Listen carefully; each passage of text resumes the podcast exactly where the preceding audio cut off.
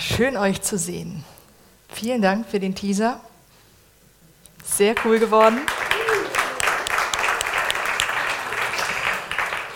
Und so starten wir in ein neues Jahr mit einem neuen Thema, ähm, GQ. Und viele haben mich gefragt, Doro, was willst du denn damit sagen? Und ich fand das so cool. Ich fand das richtig klasse. Ich gesagt habe, okay, es gibt einen Intelligenzquotienten, es gibt einen emotionalen Intelligenzquotienten und Gläubige haben noch einen geistigen Emotion, äh, Intelligenzquotienten. Und für mich macht das total Sinn, für andere weniger. Das ist nicht schlimm, ich erkläre dir, was es ist. Im Prinzip ist der GQ ein Parameter für das, was du im Glauben, in der Theorie verstanden hast und im Alltag in der Praxis umsetzen kannst. Das heißt, anhand von Verhaltensweisen kann man messen, wie geistlich bist du unterwegs. Oder wie sehr ähm, ist dir der Glaube oder das mit dem Glauben unterwegs sein vertraut. Und heute gehen wir gleich ins erste Thema rein. Und meine These ist, wenn du einen gesunden geistigen Intelligenzquotienten hast, dann kennst du keinen Stress. Wie cool wäre das? Morgens aufzuwachen ohne Wecker, weil der stresst nur. In die Schule oder auf die Arbeitsstelle zu kommen, ungestresst, weil der Bus gewartet hat, natürlich, bis du kommst. Und äh, du dein Mittagessen nicht innerhalb von drei Minuten verschlingen musstest, weil du Stress hast, danach wieder irgendwo anders hinzukommen. Und am Ende hast du auch keinen Stressstreit. Kennt ihr das? Kev und ich kennen das gut. Nicht wegen ihm. Ha. Wenn ich Stress habe, vergesse ich alles. Auch Essen mein Magen weniger. Und die Gefühle, die da dran hängen, auch nicht. Das kommt oft nicht so wahnsinnig gut. Meistens merke ich es erst hinterher, wenn er dann sagt oder von der Entfernung mir irgendwelche Schokosachen zuwirft. Ah, vielleicht sollte ich mal was essen. Nein, ihr geht's gut. John Oldberg, ein Theologe aus Amerika, hat mal seinen Mentor Dallas Willard gefragt, was muss ich tun, um der zu werden, der ich sein möchte. Und der Dallas Willard war nicht so berühmt dafür, sofort Antworten zu liefern. Meistens war das dann gerne der Lehrer an der anderen Seite des Telefonats oder Gegenübertisch. Kenne ich sehr gut. Manchmal frage ich Kevin und es dauert dann eine ziemlich lange Weile in meinem Verständnis, bis eine Antwort kommt. Hast du mich überhaupt verstanden? Und er antwortete folgendes. Er sagte, du musst alle Hektik aus deinem Leben verbannen. Radikal. Hm.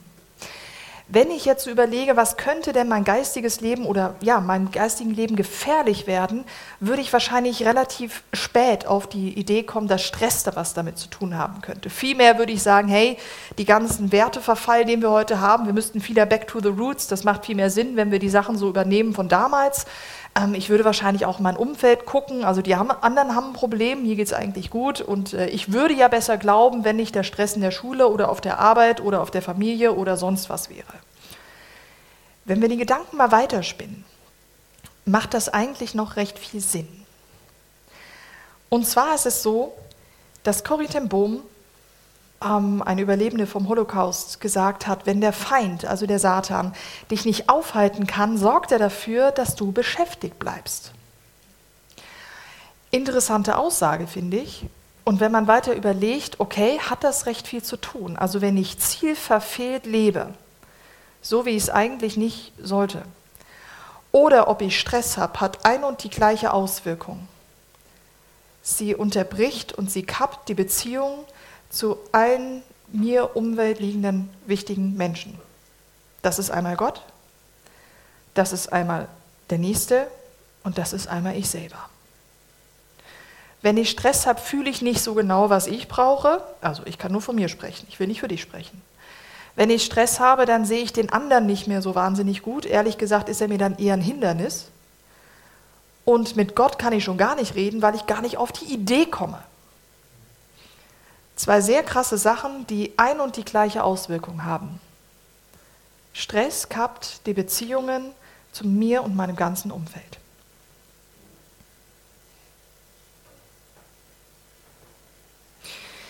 Wenn ich Leute frage, wie geht's dir? Kommt ganz oft der Ersatz, hey, mir geht's voll gut, ich habe nur ein bisschen Stress. Bin gerade voll in Eile oder schön dich zu sehen, aber muss jetzt weiter. Und interessant ist, dass das nicht nur in der westlichen Welt bei uns der Fall ist. Es gibt eine Studie mit 20.000 Christen weltweit. Und alle haben das gleiche Problem. Top 1 ist, mir geht's gut, aber ich habe Stress. Völlig egal, wo du auf der Welt lebst, dieses Phänomen kennen wirklich, wirklich viele. Ich würde behaupten, alle. Dieses Phänomen, eigentlich ist alles in Ordnung, aber ich muss irgendwas in einer bestimmten Zeit tun, was eigentlich nicht drinne liegt. Es gibt natürlich auch beschäftigt sein und tun, was positiv ist, wenn wir es mit ähm, wichtigen Dingen füllen und nicht mit trivialen Ablenkungen. So gesehen war Jesus sehr viel beschäftigt und sehr wohl beschäftigt. Langweilig, glaube ich, kannte er nicht so, was auch völlig in Ordnung ist. Wir sehen das auch zum Beispiel später ähm, in Markus 1, da werde ich noch eine Geschichte erzählen. Jesus kennt das, viel zu tun zu haben. Er kennt das, wenn viele Leute was von einem wollen. Das Problem ist also nicht, dass wir etwas zu tun haben. Das Problem ist, liegt eher vielmehr darin, dass wir zu viel zu tun haben. Unsere To-Dos sind zu voll. Und anstatt sie abzuspecken, haben wir den Eindruck, es geht am allerbesten, wenn wir durchstressen und sagen, ja gut, das muss jetzt einfach funktionieren. Ich esse einfach nicht, ist nicht so schlimm, merkt sowieso keiner. Hm. Wir versuchen, so viel reinzupeitschen, wie geht. Manche sagen, boah, es wäre voll cool, hätten wir ein bisschen mehr Zeit, so zehn Stunden Tag mehr, also wenn der Tag irgendwie zehn Stunden mehr wäre. Leute, wir hätten genau das gleiche Problem. Wir hätten genau das gleiche Problem. Wir hätten dann einfach zehn Stunden mehr Arbeit, was uns noch müder machen würde. Und unsere Tage würde sich wahrscheinlich dann auf eine Woche von sieben Tage auf drei Tage machen, weil wir einfach so fertig sind. Es ist nicht die Lösung. Gott hat die Zeit erfunden. Von Eile hat er nichts gesagt. Das ist ein finnisches Sprichwort und ich finde, das trifft es recht stark. Gott hat die Zeit erfunden, von Eile hat er nichts gesagt. Und wenn wir in die Bibel schauen, sehen wir, was damit gemeint ist. Was ist der größte Wert im Reich Gottes? Oder das, wo alles aufgebaut worden ist, das Fundament oder eines der Fundamente. Es ist die Liebe. Liebe ihr Lieben, braucht schmerzlich viel Zeit. Jeder weiß das, der mit Kindern zu tun hat. So, jetzt gehen wir ganz schnell von A nach B und ich weiß noch, wie ich eine Stelle hatte. Ich hatte Smarties, eine Gruppe habe ich aufgemacht mit kleinen sechsjährigen, siebenjährigen Grundschülern. Und das Ziel war von dem Tag, hey, wir gehen auf den Spielplatz, 200 Meter weit weg und wir machen da irgendwelche Spiele. Das Ziel musste ich nach dem ersten Treffen runtersetzen, weil wir haben es geschafft, in einer Stunde von der Stelle, wo ich war, 100 Meter weiterzukommen. Hey, nein. Ich habe gesagt, hey, kann ich euch, was ist mit euch los? Wisst ihr nicht, wie man läuft oder was? Haben die natürlich gelacht, fanden das lustig, was ich gesagt habe, fand ich nicht so lustig. Also wir merken, Liebe braucht unglaublich viel Zeit, schmerzlich viel Zeit. Wir sehen es, wenn ein Kind schreit. Da kannst du nicht sagen, du, ich komme irgendwann mal wieder. Wenn es krank ist, du musst es pflegen wenn ich eine Freundschaft habe, geht das, funktioniert das meistens nicht, sich einmal im Jahr zu melden äh, per E-Mail und sagen, hey, alles Gute zum Geburtstag, schön, dass es dich gibt. Funktioniert nicht so gut. Liebe und Beziehungen brauchen Zeit. Und wir sehen weiter, dass eigentlich das noch recht spannend ist, wenn Jesus oder wenn Gott in der Bibel mit Leuten unterwegs war, dann ist er gewandelt und er ist gegangen. Ein japanischer Theologe ich liebe ihn. Er hat das Buch geschrieben, Three Miles per Hour. Das ist äh, Fußgehtempo, also Spaziergehtempo. Unsere Seele braucht Zeit, um mitzukommen. Er sagt, Gott geht langsam, weil er Liebe ist. Gott geht langsam, weil er Liebe ist. Wenn er nicht Liebe wäre, wäre er viel schneller unterwegs. Die Liebe hat ihre eigene Geschwindigkeit. Es ist eine innere Geschwindigkeit. Es ist eine geistliche Geschwindigkeit. Man könnte natürlich die drei Sätze in eins packen, Gott ist langsam. Aber er macht das nicht. Er führt es aus. Es ist eine Art von Geschwindigkeit als das technologische Tempo, an das wir gewöhnt sind. Sie ist langsam, aber sie ist allen anderen Geschwindigkeiten überlegen, denn sie ist die Geschwindigkeit der Liebe. Gott ist Liebe und Gott geht langsam.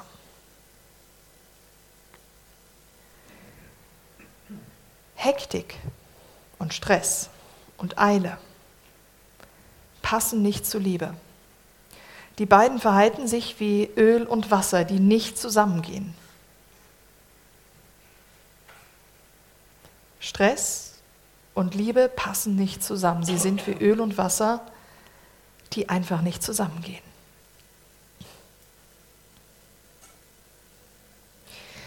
Gott ist langsam. Wenn ich jetzt heute in diese Gesellschaft reinschaue, sehe ich eins, das langsam definitiv nicht so gut wegkommt. Wenn wir zum Beispiel sagen, die Bedienung war langsam, ist das kein Lob. Oder wenn ich sage, der Film war so lame, ist das kein Lob an den Regisseur und wir, wir, empfehlen ihn allen anderen und gucken ihn noch 20 Mal. Wir werden ihn nie wieder schauen, wenn wir ihn überhaupt fertig geschaut haben. Wenn jemand einen geringen IQ hat, sagen wir, er ist halt langsam. Machen damit aber deutlich, das ist eigentlich nicht das Ziel. Eigentlich ist schnell das Ziel. Mal ein bisschen für Giro. Bisschen ankommen. Mal ein bisschen jetzt hier, zack langsam kommt, unglaublich schlecht weg in dieser Gesellschaft. Die Fundamente Liebe, Friede und Freude, dieses Dreiergestirn, ist das, was der Mittelpunkt vom ganzen Glauben ausmacht. Und ihr werdet es vielleicht schon erahnen, aber Friede und Freude gehen genauso wenig mit Hektik wie die Liebe. Wenn wir jetzt die, die Freude anschauen, und in die Bibel schauen, mit diesem Thema uns auseinandersetzen, sehen wir, dass in der Bibel nichts anderes steht als alle irgendwie ähm, Achtsamkeitsforscher von heute. Wenn es ein Prinzip für Glück gibt oder für Freude gibt, dann ist es das zu lernen, im Hier und Jetzt zu sein, ganz und gar. Nicht an das zu denken, was kommt oder an das zu denken, was war, sondern jetzt, hier und heute. Wir sehen nichts anderes. Das heißt, Hektik und Freude funktionieren nicht. Wenn ich jetzt Friede anschaue und Hektik, ganz ehrlich, stell dir vor, du guckst auf deine Uhr und bist gedanklich schon beim nächsten Termin, fühlst du dann in dem Moment diesen tiefen Shalom Gottes über dir und über der Person gegenüber, die daran schuld ist, dass du nicht pünktlich weiterkommst. Diese drei funktionieren nicht mit Hektik. Und wieder einmal mehr sehen wir in der Bibel oder auch im Reich Gottes, wie es buchstäblich wieder mal alles umkehrt. Die ganzen Wertesysteme sind anders.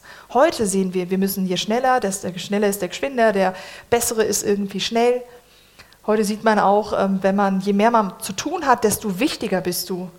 Vor 15 Jahren war das noch anders. Je wichtiger zu tun hattest, desto weniger hattest du zu tun desto mehr warst du irgendwie privilegiert und konntest irgendwie nach Hawaii fliegen für ein paar Wochen und konntest dir gut gehen lassen. Heute ist es andersrum. Je mehr wir tun und je mehr, wichtiger wir uns fühlen, desto mehr machen wir. Die positive Betriebsamkeit gibt es, natürlich, wie ich schon gesagt habe. Und Eile brauchen wir manchmal schon, zum Beispiel, wenn ein Kind auf die Straße rollt und ein Auto kommt. Aber ganz ehrlich, die Situationen sind nicht so oft als dass wir sie so oft in unserem Leben oder in unserem Alltag finden würden. Markus 1, Vers 29, da hat, folgendes, äh, hat Jesus Folgendes getan. Er ist in der Stadt und am Morgen in der Synagoge, dann heilt er einen Besessenen und eine kurze Zeit später die Schwiegermutter vom Simon Petrus. Ich würde sagen, Ziel erreicht für den Tag, ist ja schon krass. Ich wäre ja schon zufrieden, wenn ich einen Wunder tun würde. Er macht gleich zwei am Vormittag hat sich die Stadt auch gedacht, coole Sache. Innerhalb von Stunden, die Buschbrammeln haben sehr gut funktioniert, war die komplette Stadt und die ganze Umgebung dort, wo Jesus war. Und will ihn nur mal ganz kurz sehen, nur kurz eine Frage stellen und nur ganz kurz anfassen. Ich glaube, das bringt ja schon irgendwie ein Wunderteil. Ich will nur ganz kurz, denn alle wussten, da ist einer der die Lösung auf all deine Probleme hat, egal ob körperlich, seelisch oder geistlich. Er ist da und kann dir helfen. Das Böse muss fliehen, die Dämonen müssen weichen, der Blinde wird sehen, der Lahme wird gehen und der Taube wird hören. Alles, was dich beschäftigt und alles, was dir Böses widertan hat, kann er heilen, innerhalb von Sekunden.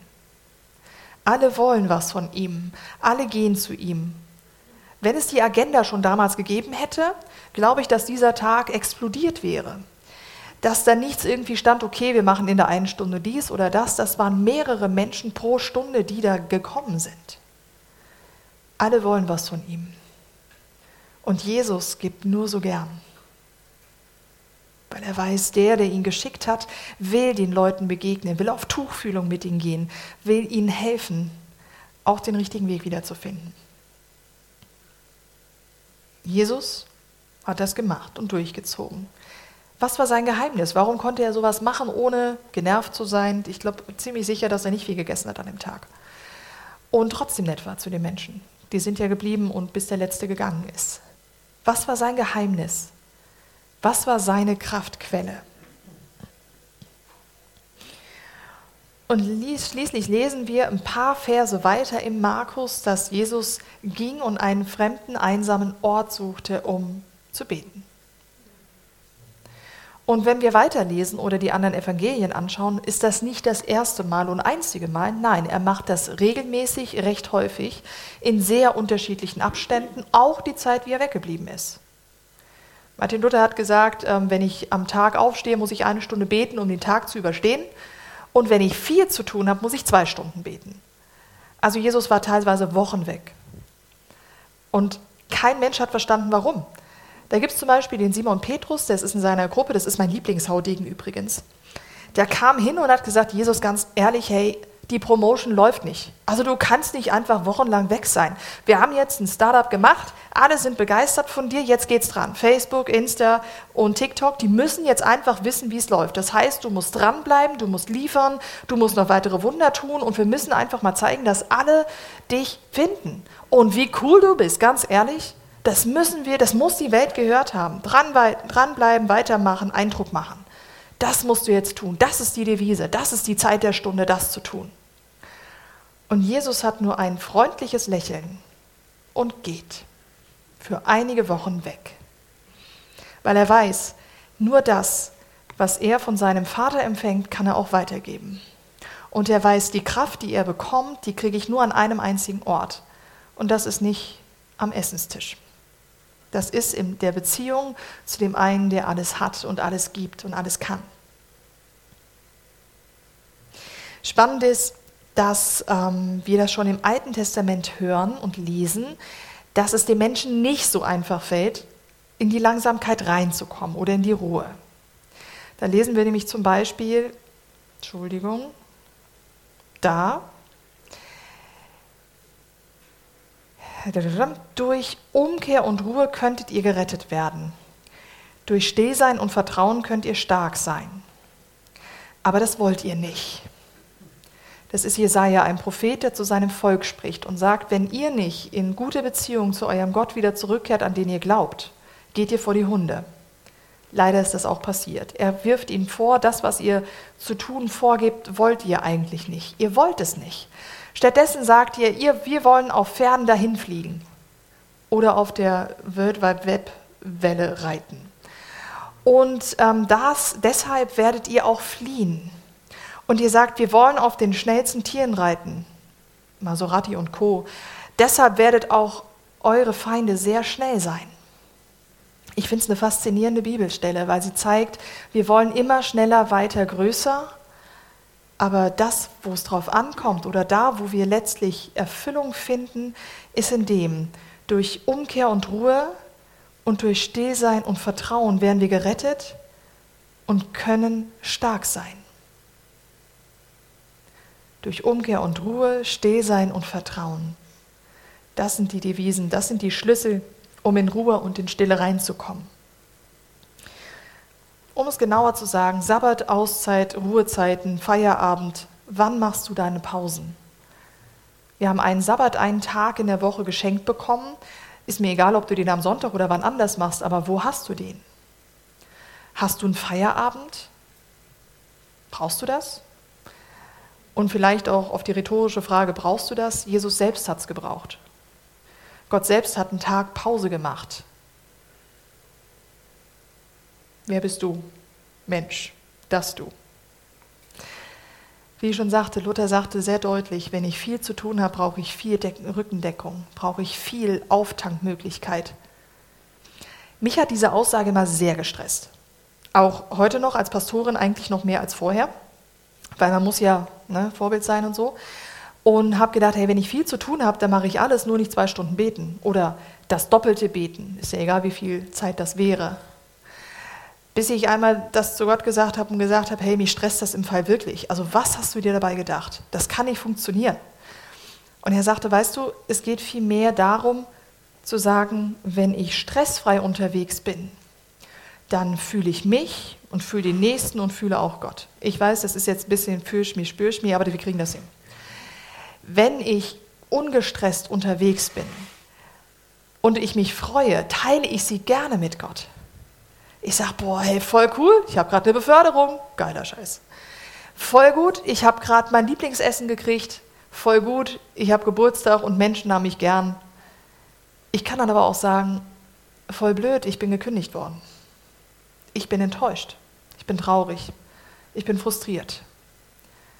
Ich bin verletzt worden von jemandem, wo ich dachte, dass es eigentlich nicht passieren kann oder die Arbeitssituation hat sich immer noch nicht zum Besseren gedreht. Wenn wir ungestresst, gehetzt durchs Leben gehen, spüren wir diese Dinge und teilen sie mit dem, der alles versteht, der vielleicht sogar eine Lösung hat. Das heißt, die zwei Stunden, wenn wir jetzt bei dem Thema bleiben mit dem Luther, könnte man auch auf 24 Stunden aufteilen und dann wären das ein paar Minuten in der Stunde. Einfach ein Zwiegespräch, letztlich ist nichts mehr als das. Ähm, auch Gebet. Beten heißt, mit dem Gott, der kommuniziert und redet, zu rechnen und auch mit ihm zu reden. Logischerweise. Und das aufzuteilen, scheint mir sehr viel einfacher, als zwei Stunden mich am Stück hinzusetzen und Ruhe zu suchen. Dennoch bin ich dran am Üben. Ich habe angefangen mit fünf Minuten auf dem Sofa sitzen, Kaffee in der Hand, damit ich was zu tun habe. Nein, ich sage mal, ich, ich trinke einen Kaffee mit Gott und bin jetzt bei 20 angekommen. Klappt mal besser, mal schlechter. Mein Ziel ist eine Stunde. Und es ist enorm spannend, was in dieser Zeit passiert. Ich habe ihn einmal gefragt, so, okay, was machen wir jetzt? So, ich trinke meinen Kaffee und was trinkst du so und was machst du so?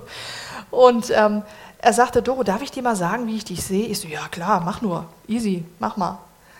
Und es kamen Gedanken, die waren so aufbauend, wo ich dachte, krass, ich sehe das nicht so. Ich, ich, ich sehe mich anders. Ich sehe eigentlich meine Defizite und das, was ich noch nicht oder was ich nicht geschafft habe. Und diese Zeit war enorm, weil ich einfach da sein konnte und unter einer warmen Dusche saß, wo ein Gott, der mich liebt, zu 100 Prozent mir in Gedanken, in meinen Worten mir sagt, was er von mir hält. Manchmal war es auch so, dass wir einfach geschwiegen haben, einfach nichts gesagt haben. Und ich habe mich versucht, nicht an die nächsten To-Dos an meiner Liste, die ich an dem Tag noch eigentlich alles machen wollte, ähm, zu erinnern, sondern da zu bleiben, das war der Tag, wo es nur drei Minuten gegangen ist. Aber das ist eine andere Geschichte. Hey, ich könnte euch jetzt äh, voll labern mit Meditationsübungen, mit autogenes Training, mit progressiven Muskelentspannungen und Achtsamkeitsübungen. Könnt ihr aber alles auf der ähm, Unispitalseite von Zürich nachlesen. Die haben einen ganzen Blog da stehen. Wunderbare Geschichte, könnt ihr googeln, Stress und Gesundheit und ihr findet all diese ganzen Geschichten da. Für den einen ist das eine, für den anderen das andere. Ich habe festgestellt, wenn ich meine Agenda mehr als 60 Prozent fülle in der Woche, kommt sehr viel Leben dazwischen und äh, ich bin sehr gestresst. Ich versuche es mehr oder weniger zu schaffen, auf 60 Prozent zu planen, weil unglaublich viel dazwischen kommt. Und das hat mir geholfen. Was dir hilft, vielleicht brauchst du eine 80 Prozent oder eine 100 Prozent oder wie auch immer, du bist ein sehr genauer, ich bin das gar nicht. Bei mir braucht sehr viel Muße und Zeit und hm, und das tut mir gut. Die Frage ist vielleicht auch eher, musst du das, was du auf deinen To-Dos hast, in dieser Geschwindigkeit an diesem Zeitpunkt auch tun? Oder anders gefragt, wo sollst du sein? Ich habe ja schon erzählt, ich bin ein bisschen chronisch krank, das heißt, ich muss meine Zeit sehr bewusst einteilen. Das heißt, wenn ich Anfragen bekomme zum Predigen, zum Musik machen, zum was weiß ich was machen, ähm, dann setze ich mich oft mit Kevin hin und sage, okay, Lass uns beten, wo soll ich sein, wo sollen wir sein, wenn es Anfragen für uns beide sind? Oder ist es dran, jetzt eine Weiterbildung anzufangen? Was, was ist gerade dran? Und wenn wir hören, du gehst dahin oder ihr geht dahin, ihr macht das, dann sind meine 60 Prozent Woche Agenda Planung nicht das Problem, weil ich weiß, er wird mir die Kraft geben, Gott wird mir die Kraft geben, um das zu schaffen. Wenn wir hören Nein, was weitaus schwieriger ist für einen Machertyp wie mich, ähm, dann habe ich oft das Gefühl gehabt, boah, aber ich, ich will doch so gerne dahin und was machen. Und ich könnte das, glaube ich, auch recht gut. Und da zu sagen, hey, ich, ich glaube daran, dass dieser Gott das Beste will, auch für die Veranstaltung und die richtigen Leute zur richtigen Zeit hinschickt. Und in dem Fall bin ich, ich das. Ich vertraue darauf, dass Gott weiß, was er tut. Das nennt man Demut. Es kommt nicht auf dich drauf an. In diesem Spannungsfeld zu sein, es können Sachen sein, die völlig unlogisch sind. Ich weiß, ich habe einmal einen Lobpreisabend geleitet, wo ich äh, Nebenhöhlenentzündungen hatte und habe gesagt, Dad, also ich glaube, du brauchst jemand anderen. Er sagte, nein, ich brauche genau dich. Und hatte mega Reizhusten. Und in diesen zwei Stunden Worship-Abend habe ich singen können, alles war gut und ich hatte keinen Reizhusten.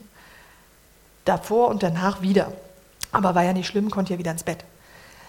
Und da parat zu sein, zu sagen, hey, wo soll ich sein? Das entstresst Leute. Ist es nötig, dass ich jetzt gerade da bin?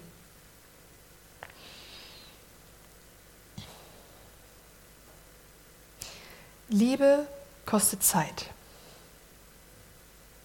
Stress verhindert Liebe und Beziehung auf allen Ebenen. Gott geht langsam, weil er die Liebe ist. Und Liebe und Stress sind wie Öl und Wasser, was nicht zusammenkommen will. Um Stress zu verbannen, muss ich die Ruhe suchen. Das ist übrigens, ja, muss ich die Ruhe suchen. Woran merkst du also, dass du einen gesunden geistigen Intelligenzquotienten hast in Bezug auf Stress? Ich würde sagen, du kannst im Alltag mit Gott rechnen und reden. Jederzeit bist du fähig, was zu sagen und zu empfangen. Du bist im Alltag nett zu deinen Mitmenschen. Mhm. Und du weißt, was im Alltag gut für dich ist, damit es dir gut geht. Du weißt, dass du jetzt was zu essen brauchst, eine Pause brauchst, Musik hören brauchst oder einen Spaziergang brauchst. Das ist in meinen Augen ein gesunder geistiger Intelligenzquotient. Und wir wollen das gleich ganz praktisch machen. Ihr habt jetzt die Möglichkeit, einige Augenblicke, keine Angst, es wird keine Minuten gehen, ihr müsst nicht stressen, nicht auf TikTok gucken und sonstiges, einfach mit dir und Gott zu reden. Ich glaube daran, dass wir an einen Gott glauben, der redet, kommuniziert und es zutiefst liebt, uns zu erzählen, was er denkt und was nicht. Ich glaube daran, dass es möglich ist, genau jetzt mit ihm zu kommunizieren und sagen, hey Dad, ich wie fühle ich mich gerade? Was ist gerade dran? Was beschäftigt mich? Habe ich überhaupt der Predigt folgen können, weil ich eigentlich schon am Morgen bin? Was ist gerade dran? Wo bin ich gerade? Also wenn du nicht aufgepasst hast, gar kein Problem. Ich kann damit leben. Alles zu seiner Zeit. Frag ihn jetzt ganz konkret, wo bin ich und wo soll ich sein?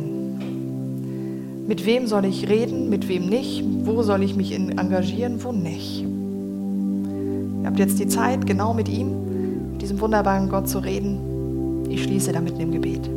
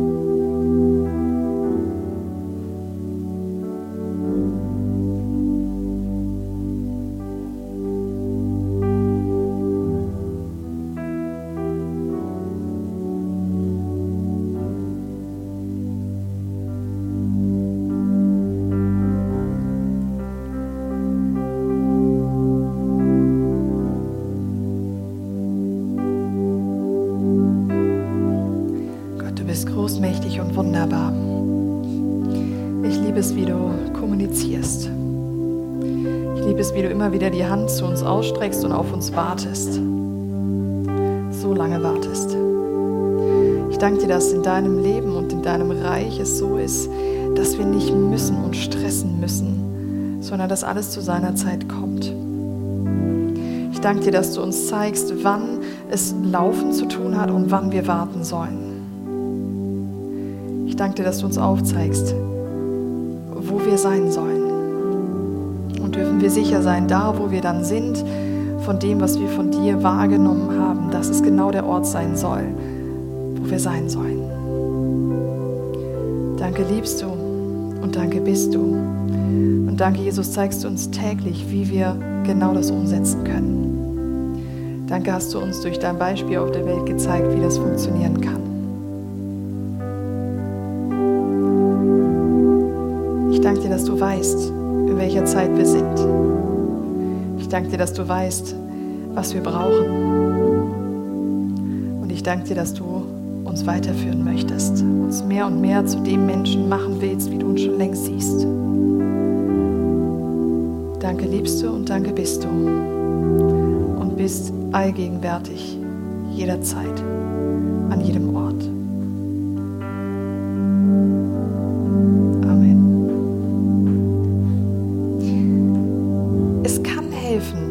Das, was du gerade mit Gott besprochen hast oder empfangen hast, mit jemand anderem zu teilen.